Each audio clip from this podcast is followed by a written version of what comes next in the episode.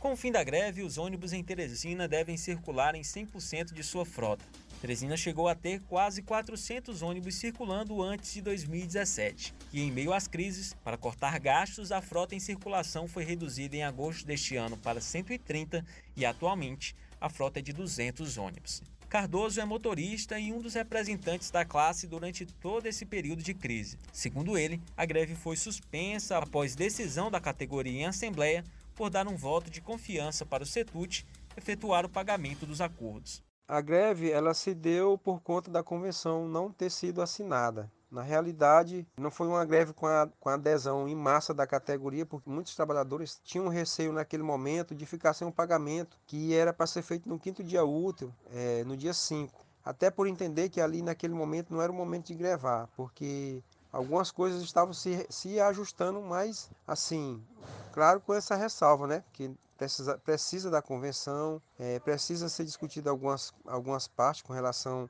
ao direito do trabalhador. E o trabalhador resolveu dar mais um voto de confiança para os empresários com relação aí a essa negociação da prefeitura.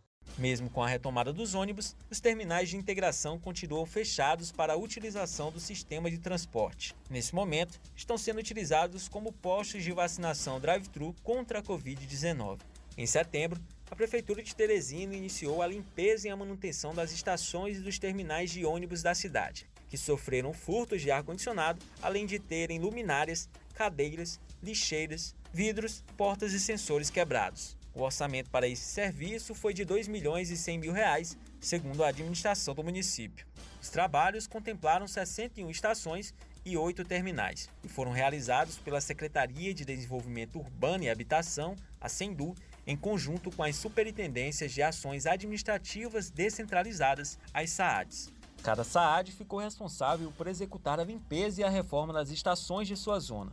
O gerente de planejamento da S-Trans, Felipe Leal, ressalta que estudos estão sendo realizados para que os terminais voltem a funcionar, além de falar sobre a possibilidade do aumento da frota. Estamos elaborando estudos, tá? estudos frequentemente para a volta dos terminais. Ainda não tem uma data certa para a volta dos terminais, mas os estudos estão bem avançados e é, tão logo a gente vai é, dar uma, uma resposta boa para a população e principalmente para os usuários com a volta dos terminais. É, por enquanto a gente está é, no sistema radial, né, que é aquele que é, é, é, o trecho entre o bairro e o centro da cidade.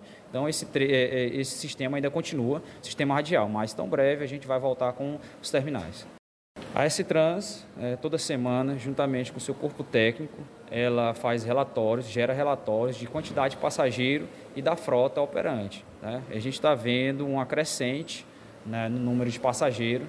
Então, é, é, isso precisa ser analisado melhor, juntamente com o chefe de tráfego, para a gente é, dar esse incremento na frota. O usuário do transporte coletivo, Ednardo Abreu, acredita que a solução para o problema seria a contratação de novas empresas.